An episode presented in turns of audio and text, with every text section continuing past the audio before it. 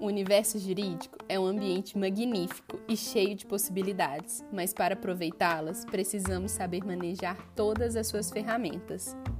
Para aprender sobre todas as oportunidades e questões processuais jurídicas, nós, estudantes de direito, nos debruçamos em manuais, códigos, legislações, calendários, para as tão difíceis contagens de prazo e, claro, processos pensando na correria do cotidiano do estudante e para aprender um pouco mais sobre direito processual de uma forma rápida, prática e super didática, que nós criamos o nosso podcast, O Processinho. Aqui quem fala é Daniela Monteiro e junto com meus amigos Arthur Calume, Carlos Eduardo, Giovanni Júnior, Luan Guerra, Karina Silvares e Renan Gabriel, formamos um grupo de estudantes de Direito da Universidade Federal de Minas Gerais, a renomada Vetusta Casa de Afonso Pena. E juntos, toda semana vamos trazer aqui para vocês um tema jurídico diferente.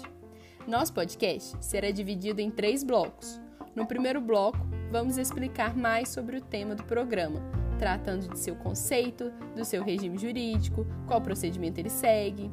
Depois, no segundo bloco, iremos entrevistar algum profissional da área que o tema abrange, para que ele possa nos contar um pouco mais sobre como ocorre a prática. Por fim, no terceiro bloco, queremos interagir com você, ouvinte, para responder suas dúvidas sobre qualquer coisa que envolva direito. Pois bem, vamos ao que interessa? No episódio de hoje, iremos tratar dos recursos inominados nos juizados especiais. E para esse primeiro bloco, convido meus amigos Arthur, Karina e Carlos para apresentar mais sobre esse tema tão interessante.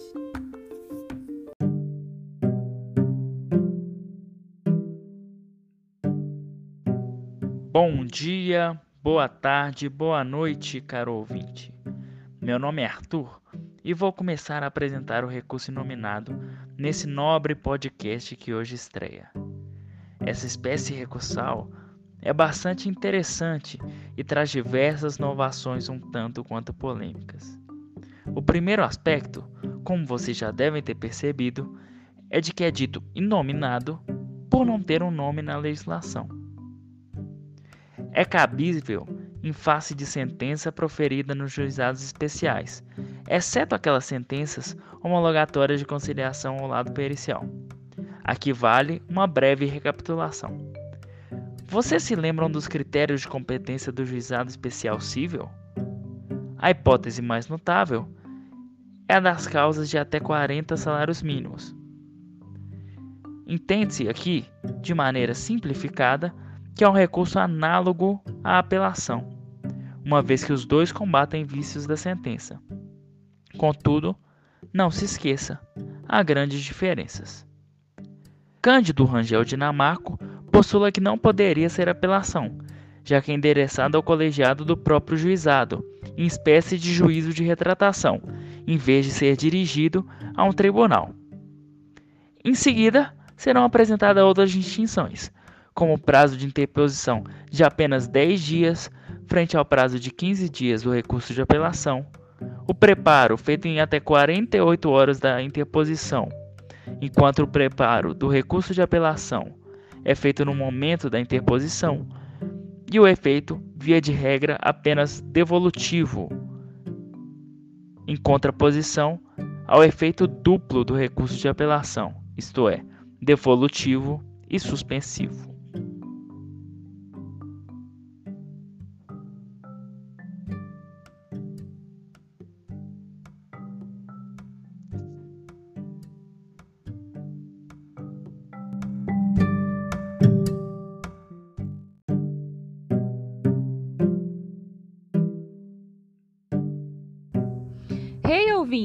Eu sou a Karina e vou levar vocês a uma viagem pelo regime jurídico dos embargos nominados. Quanto ao prazo do recurso nominado, será de 10 dias a partir da ciência da sentença. Importante lembrar, juristas, que a lei determina que a sentença será proferida em audiência. Sendo assim, é a partir dessa data que começa a contagem do prazo recursal, ainda que a parte não esteja presente. No entanto, para os casos em que a sentença é proferida fora de audiência, o entendimento majoritário é que a contagem do prazo para interposição do recurso nominado inicia-se com o recebimento da intimação e não com a sua juntada nos autos, indo de encontro com os preceitos da celeridade e economia processuais que inspiram o procedimento. Após a confirmação do preparo, a secretária intimará o recorrido para oferecer resposta escrita, também no prazo de 10 dias. Como disse, o recurso nominado está sujeito a preparo, mas este deve ser realizado independentemente de intimação, nas 48 horas seguintes à interposição, sob pena de deserção. Fiquem atentos, juristas. Aqueles que litigam sobre o palio da justiça gratuita ficam isentos do pagamento do preparo. Para tanto, deverão formular o pedido de gratuidade ao juiz, reforçando a sua necessidade. Se o recorrente não tinha gratuidade da justiça, deverá indicar no corpo da petição recursal e será apreciado pelo relator da turma recursal. Em caso de indeferimento, ele precisa indicar um prazo razoável para o recolhimento do preparo, de acordo com o artigo 99, parágrafo 7 do CPC. Uma questão que requer muita atenção do jurista é em relação ao preparo insuficiente ou à sua falta. No CPC de 73, não havia possibilidade de complementação. Sendo assim, a confusão com os valores significava prejuízo para a parte. Já o novo código estabeleceu a possibilidade de complementação ou pagamento em dobro quando houver a sua falta. No entanto, de acordo com o enunciado 80 do FONAGE, não é cabível a complementação do preparo. Sendo assim, a falta de alguns centavos pode ser lida como deserção por alguns juizados. E não para por aí, pois muitos tribunais não devolvem os valores pagos a menor para as prestações jurisdicional. Sendo assim, haverá o confisco dos valores entregues. Porém, devemos lembrar que, não havendo previsão expressa em lei específica, se aplica subsidiariamente o disposto no CPC, e só em caso de sua também omissão seria aplicada a previsão do FONAGE.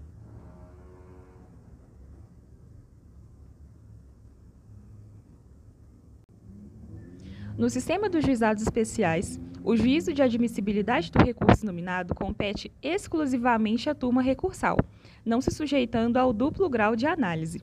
Nesse sentido, dispõe o artigo 30 da Instrução número 1 de 2011 do Conselho de Supervisão de Gestão dos Juizados Especiais do Estado de Minas Gerais.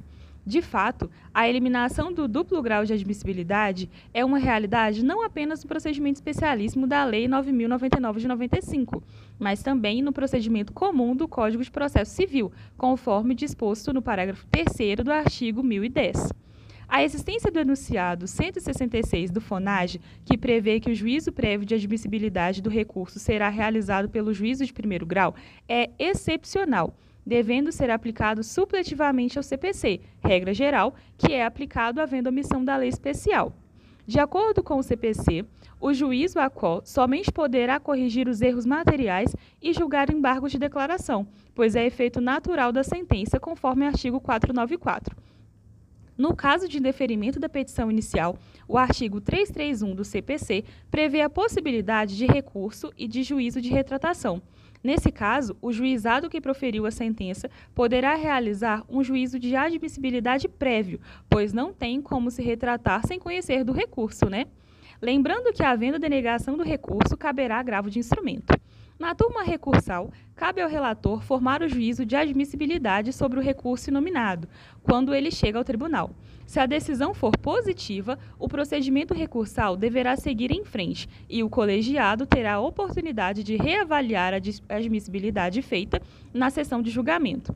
Caso contrário, caberá agravo interno para a própria turma recursal, à qual pertence o relator, para definir a questão.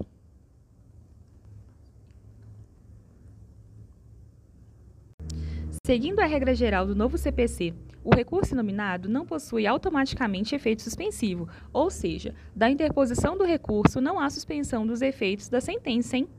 Isso deriva da intenção de celeridade dos juizados especiais. Contudo, o juiz poderá atribuir efeito suspensivo quando verificar que a não atribuição poderá resultar em dano irreparável à parte e que ela tenha probabilidade do direito que pleiteia também. O entendimento majoritário é no sentido de que o efeito suspensivo pode ser deferido tanto pelo juiz do juizado como pelo relator do recurso nominado da turma recursal. Dessa forma, entendemos que o efeito natural desse recurso é apenas o devolutivo para que haja revisão da matéria recorrida. Quanto aos requisitos, temos que a petição recursal deverá ser lavrada por advogado e entregue no prazo de 10 dias por escrito na secretaria do juizado, onde a sentença foi proferida, ou no setor de protocolo correspondente. Nela constarão as razões recursais e o pedido do recorrente. A ideia por trás dessa formalidade é desestimular a impugnação das decisões. Além disso, a previsão de interposição oral do recurso nominado, conforme o artigo 14, somente poderia ser aplicada quando a sentença fosse proferida em audiência.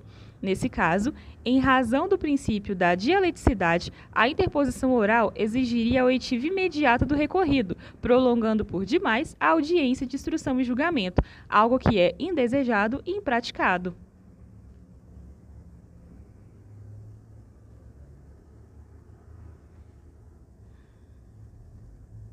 Sabemos que o juizado especial civil possui competência para julgar causas de até 40 salários mínimos, sendo que para de até 20 salários mínimos não é necessária representação técnica. No entanto, de acordo com o parágrafo 2 do artigo 41, havendo recurso, as partes serão obrigatoriamente representadas por advogado. O artigo 46 da Lei Especial não prevê necessidade de acordo no julgamento do recurso nominado. Constará apenas da ata, com a indicação suficiente do processo, fundamentação sucinta e parte dispositiva. No caso de haver confirmação da sentença de piso, a súmula do julgamento servirá de acordo. Lembrando que a jurisprudência majoritária não tem admitido recurso adesivo nos juizados especiais, sob os argumentos da taxatividade, uma vez que não há previsão expressa para tal no artigo 500 do CPC, e da celeridade processual visada na esfera dos juizados especiais. Porém, esse assunto ainda divide opiniões dos profissionais.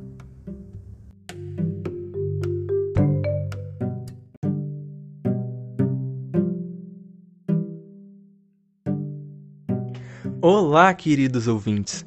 Tudo bem com vocês? Comigo está tudo ótimo. Meu nome é Carlos e falaremos agora um pouco do caminho percorrido pelo recurso inanimado, desde sua interposição até o seu julgamento. Dependendo da situação, dois caminhos podem surgir. No primeiro, se a sentença foi proferida antes da citação do réu, diga-se de passagem, um caso raro de acontecer, o procedimento é similar ao previsto para apelação. Assim, Recebido o recurso, o juiz poderá reformar a sua decisão no prazo de cinco dias. Caso contrário, deverá determinar a citação do réu para que ele, no prazo de dez dias, questione os argumentos trazidos pela parte recorrente. Em seguida, os autos serão remetidos à turma recursal. Se, entretanto, a sentença veio à tona com o réu já citado, o procedimento segue os seguintes passos. Após apresentado recurso inanimado, o próximo caminho é a intimação do recorrido, pela própria secretaria, para que ele apresente em 10 dias suas contrarrazões ao recurso. Tudo feito, os autos serão encaminhados à turma recursal. Em qualquer dos ritos adotados, depois de processado na origem, o recurso inanimado é distribuído a uma das turmas recursais correspondentes, onde será sorteado a um relator. Ao recebê-lo, o relator pode formular o juízo de admissibilidade, deferir tutelas provisórias, além de decidir desde já, nas hipóteses legalmente previstas, o mérito da causa. Não sendo caso de julgamento singular, o relator deverá lavrar o seu voto e pedir dia para o julgamento ao presidente da turma.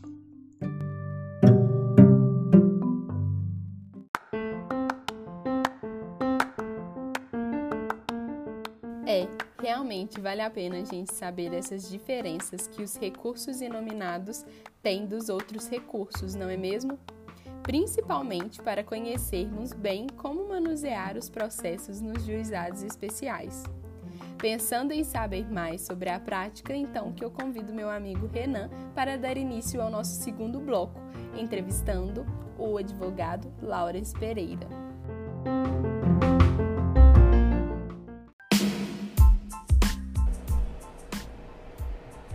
Obrigado, Dani. Estamos aqui na nossa primeira entrevista com um profissional, no qual vai falar um pouco da prática do dia a dia, seja da carreira de advogado, magistrado, promotor, e hoje contamos com a presença do Dr. Laurence Pereira.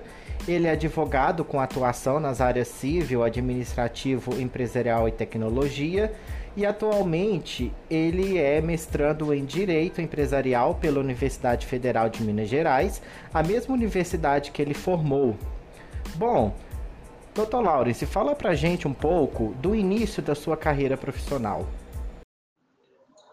Então, Renan, minha prática profissional ela teve início em 2010.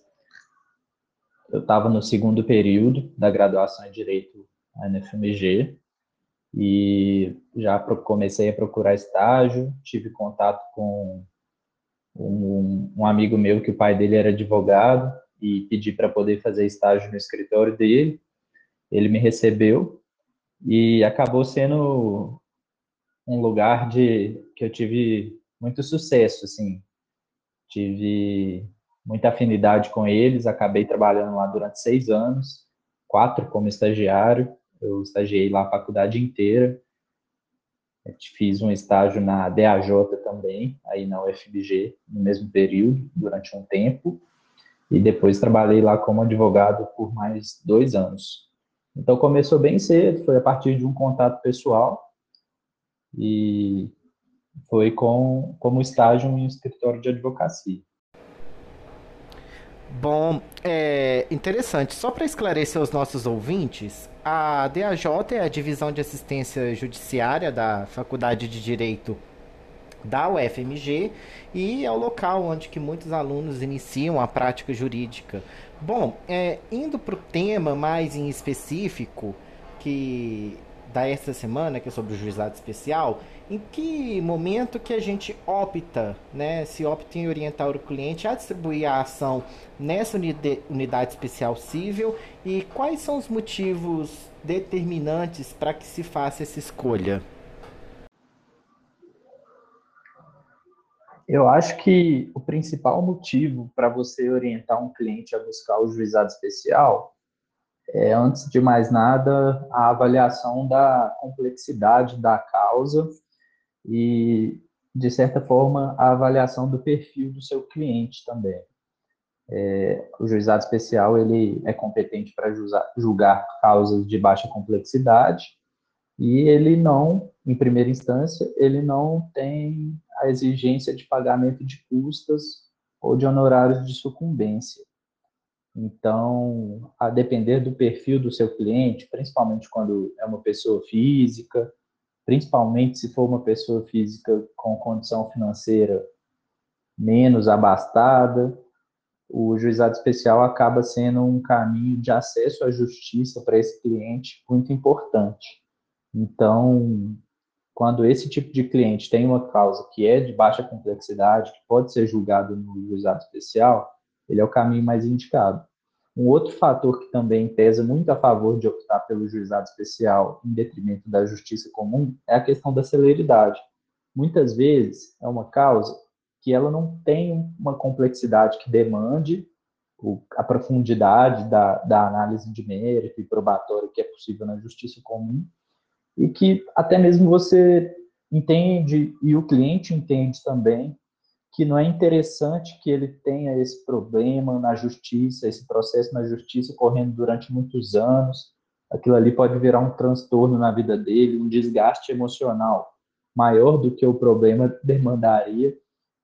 E para esses casos, o, o juizado especial é uma boa opção, porque aí é um processo muito mais rápido, apesar de ser aquela cognição sumária, né? Muitas vezes você não vai ter tanta possibilidade de produzir provas, não vai ter não vai ter tanta profundidade na análise do mérito, mas a depender do nível do problema e a depender do perfil do cliente também, pode ser pode ser melhor ir para o juizado para resolver de uma vez o problema e, e na maioria das vezes, se é um processo que você consegue fazer um acordo, você consegue ter uma resposta que deixa o cliente satisfeito.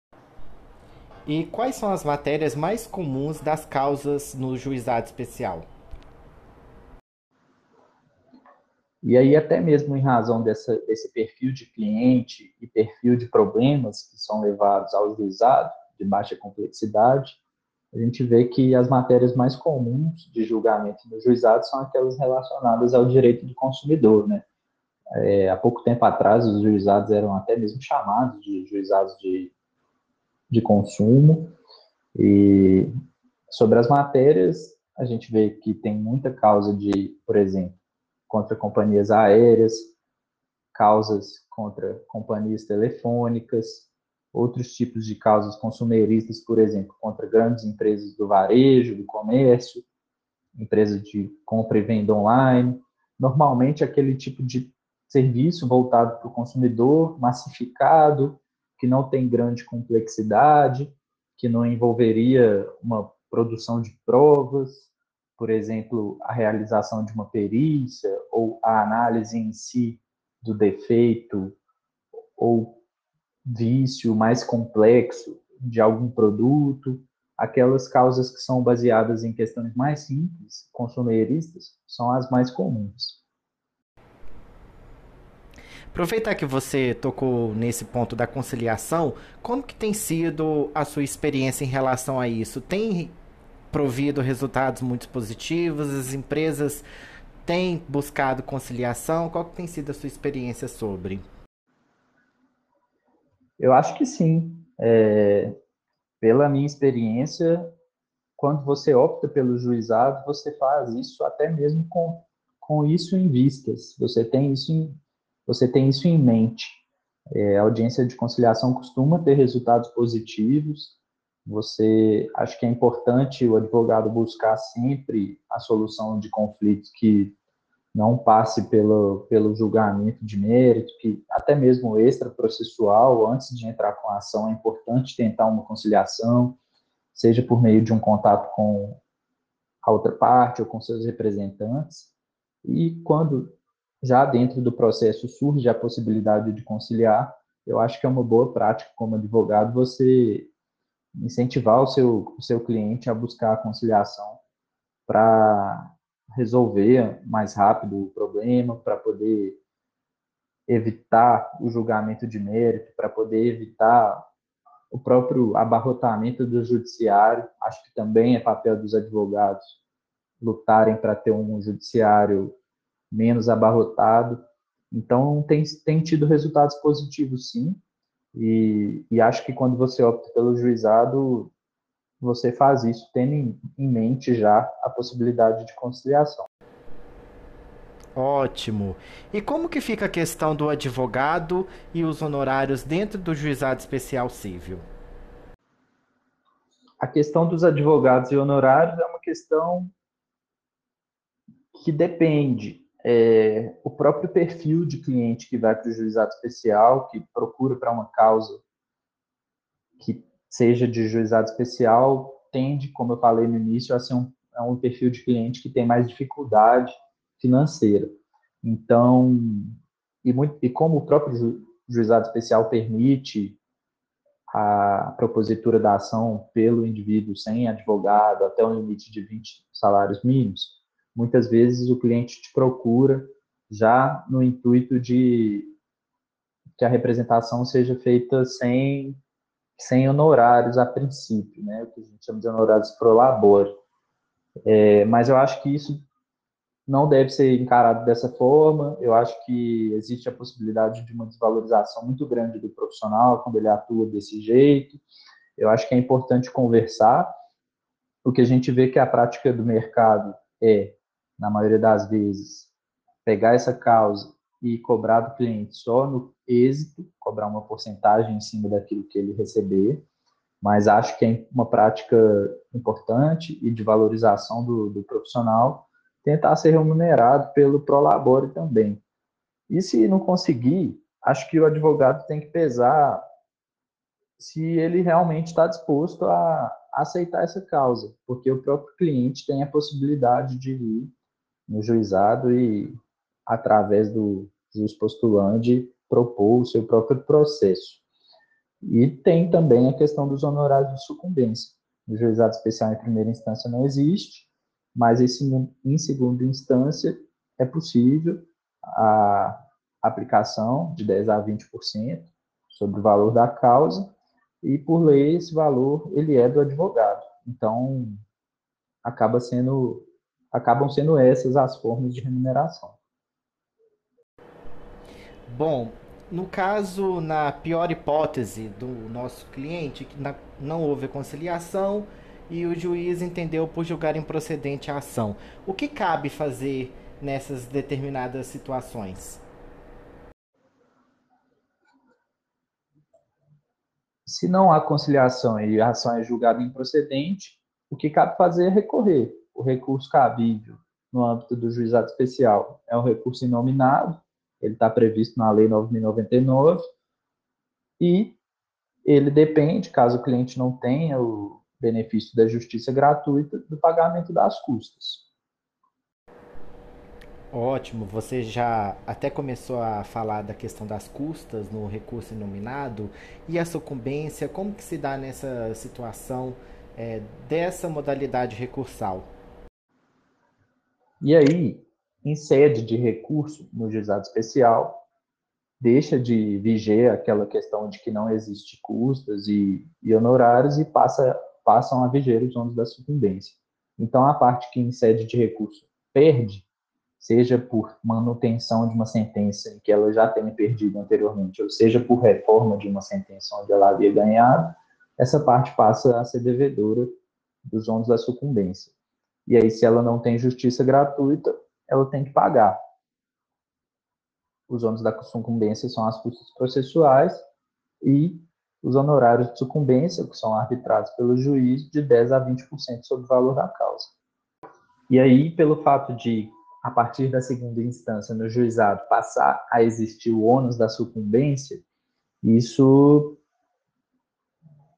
pode desmotivar o cliente a prosseguir com o processo, né? Isso pode ser pode ser um fator que desmotive ele a, a tentar recorrer, caso ele não tenha justiça gratuita, né? Porque se ele tiver também, ele consegue recorrer, apesar de que a justiça gratuita não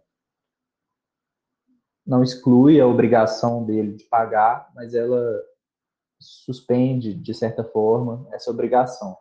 Então, tendo tendo justiça gratuita, ele pode recorrer, mas Muitas vezes, caso não tenha, isso é um fator que desmotiva a recorrer. Mas, independente disso, também, independente da influência que as custas e honorários de sucumbência têm sobre esse intuito de recorrer, também é um, uma tendência no juizado, pelo menos eu observo isso na minha prática, que os casos de segunda instância eles tendem a manter a decisão que foi tomada em primeira instância. Como é uma cognição menos aprofundada do que na justiça comum e a produção probatória é menos, é menor, e como as causas são de menor complexidade, você raramente vai tratar de uma tese de direito no processo do juizado que seja muito elaborada, a tendência é que o, as turmas recursais mantenham as sentenças, porque acaba não tendo muito margem retórica, argumentativa onde elas, onde mesmo recorrente ou onde mesmo as turmas recursais possam se basear para mudar o entendimento do juízo de primeira instância. Claro que não é todo processo, claro que cada processo é um, cada caso é um caso, mas eu, pelo menos na minha prática, vejo essa tendência. Ótimo. E já rumo ao final, é, em relação a essa situação especial em decorrência da pandemia de Covid-19, tem se adotado o uso das audiências por meio de ambientes virtuais. Como que tem sido a experiência dessa modalidade de audiência? A experiência das audiências virtuais, na minha prática, tem sido bem positivas. Assim. É, eu, eu acho que é uma tendência de que as audiências virtuais se tornem mais comuns mesmo depois da pandemia, mesmo depois do isolamento social. Saiu uma resolução do CNJ recentemente, autorizando o juízo 100% digital, que permite aos tribunais de todos os estados adotarem as medidas cabíveis para adotar processos digitais e atos processuais digitais, inclusive audiências no âmbito dos seus processos, e a gente vê que isso é, é bem positivo, assim, porque a experiência das audiências estão sendo boas e é mais fácil, não tem a questão da locomoção, não tem a questão do atraso, você não precisa de ir a um fórum que é longe, não precisa de ficar lá esperando a fila de audiências que está atrasado durante horas, acaba sendo muito melhor e tenho percebido que a experiência tem sido positiva para os membros do judiciário também. Então, eu acho que essa tendência tende a. Eu acho que isso pode continuar e acho que isso pode aumentar mesmo depois da pandemia. Já tem normativo nesse sentido e existe toda uma corrente de estudo e de observação da atividade jurídica como uma atividade que está cada vez mais atrelada ao ambiente tecnológico. Né? Então, eu acho que não, não só as audiências virtuais, mas todos os nossos trabalhos como advogados, juízes e juristas em geral tendem a adotar plataformas tecnológicas cada vez mais. Ótimo, perfeito, doutor. Muito obrigado pela sua participação. Obrigado pelo convite. E um abraço.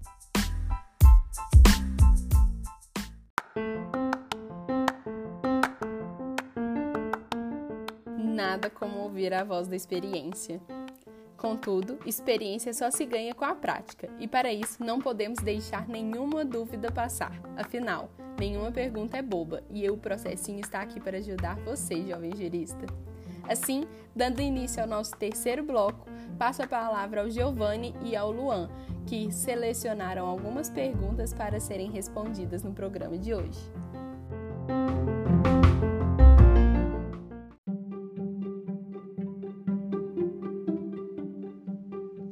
Obrigado, Dani. Hoje no nosso quadro estamos repletos de questões que nossos ouvintes nos mandaram e selecionamos, para começar, uma diretamente de Chique Chique, na Bahia. A pergunta é de Matheus Dias, estagiário do Tribunal de Justiça da Bahia, o qual questiona: se uma pessoa maior de 18 anos se relaciona com outra de 13 com seu consentimento, ocorreria a prática de estupro de vulnerável? É, pois bem, Matheus, há uma incorreção em sua pergunta, que inclusive já responde. Desde 2018, com a promulgação da Lei 13.781, não é possível se falar em consentimento quando se cuida de pessoa com menos de 14 anos. É o que se extrai do novo parágrafo 5 do artigo 217-A do Código Penal. Da mesma forma, ainda que a vítima já tenha experiências sexuais anteriores, isso não significa que ela possa consentir com a prática dos atos. Inclusive, antes mesmo da alteração legislativa, a súmula 593 do Superior Tribunal de Justiça já deixava claro que esse era o posicionamento majoritário na jurisprudência nacional. Mas não é apenas da área criminal que temos perguntas, não é mesmo, Luan?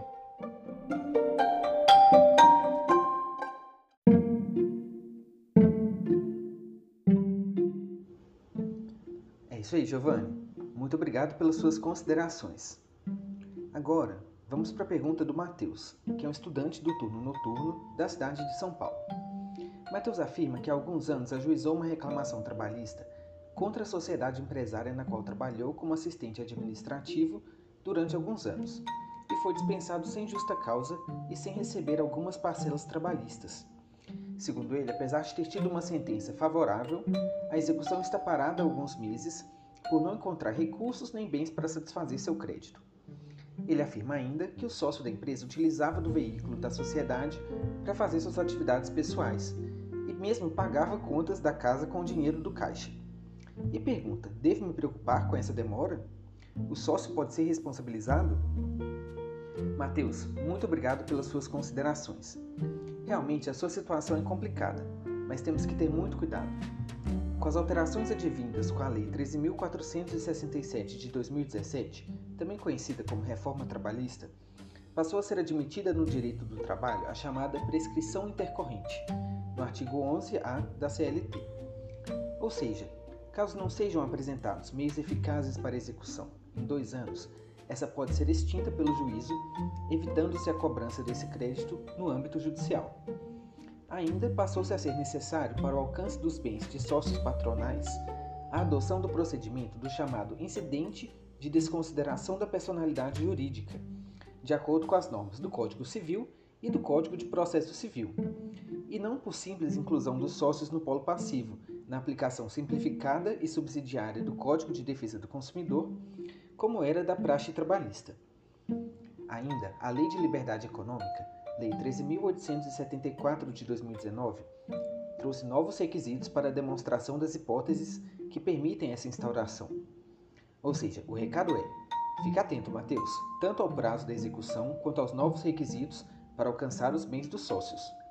Boa sorte e grande abraço.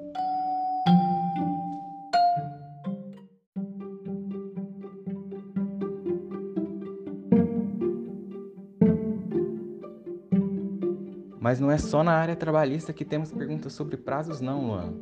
A Sibéria Gonzaga, de Divinópolis, Minas Gerais, auto-intitulada amante dos direitos reais, quer saber: a pandemia afetou de algum modo a contagem dos prazos para aquisição da propriedade imóvel pelo uso capião? Essa é uma ótima questão, Sibéria, e a resposta para, para ela é positiva. Como sabemos, a pandemia global do novo coronavírus virou o mundo de ponta cabeça, inclusive o nosso ordenamento jurídico. O regime jurídico emergencial e transitório das relações jurídicas de direito privado é esse mesmo nome, instituído pela Lei 14.010 deste ano, por causa da pandemia do coronavírus, estipulou a suspensão dos prazos de aquisição para a propriedade imobiliária ou mobiliária nas diversas espécies de uso capião, entre a sua entrada em vigor e o próximo dia 30 de outubro. Ou seja, é necessário mais do que nunca ficarmos atentos aos prazos, os quais foram levemente esticados. Mas como todo bom estagiário e advogado sabem, quando falamos de prazos, cada dia conta, e muito. Então muita atenção para não errar nas provas nem no processo. Para aqueles que desejam capi algum bem, vai ser necessário aguardar um pouco mais.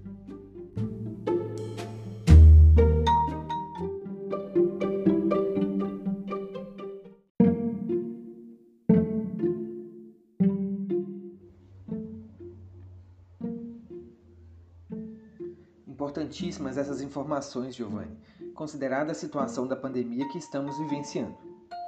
Ainda tendo em vista esse problema, recebemos a pergunta do João Carlos, que é um empresário que atua no ramo têxtil nos municípios de Juiz de Fora e Rio de Janeiro. João Carlos diz que precisou realizar a transferência do estoque entre alguns dos seus estabelecimentos devido às dificuldades de venda por causa do coronavírus, mas diz ter medo da incidência do ICMS, que levaria a uma dificuldade maior ainda de colocação dos seus produtos no mercado.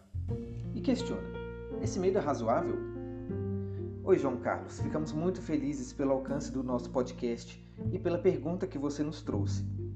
Realmente, apesar da jurisprudência do STF ser relativamente consolidada no que tange a transferência de mercadorias entre estabelecimentos de um mesmo titular, ainda pairavam dúvidas que adivinham do artigo 12, inciso 1 da Lei Complementar nº 87 de 96, também conhecida como Lei Candir. Porém, parece que caminharemos para uma estabilização dessa jurisprudência, em razão do julgamento em 14 de agosto deste ano e publicação do acórdão em 15 de setembro da repercussão geral do recurso extraordinário com agravo número 1.255.885 de Mato Grosso do Sul pelo plenário da nossa Corte Excelsa, com relatoria do então presidente do STF, Dias Toffoli.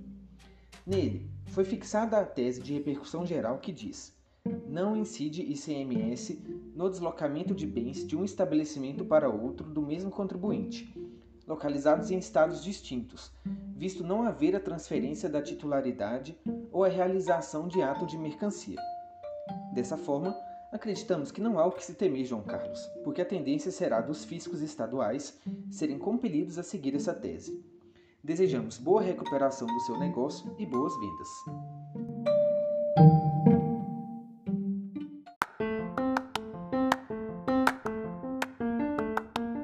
Infelizmente, estamos caminhando para o fim, meus colegas jovens juristas. Espero que vocês tenham gostado do nosso podcast e aprendido um pouco mais sobre o recurso inominado nos juizados especiais. Caso vocês tenham alguma dúvida, nos mandem nas nossas redes sociais, que iremos falar sobre elas no próximo episódio, que terá como tema a força vinculante dos precedentes judiciais. Conto com vocês e até a próxima. Tchau!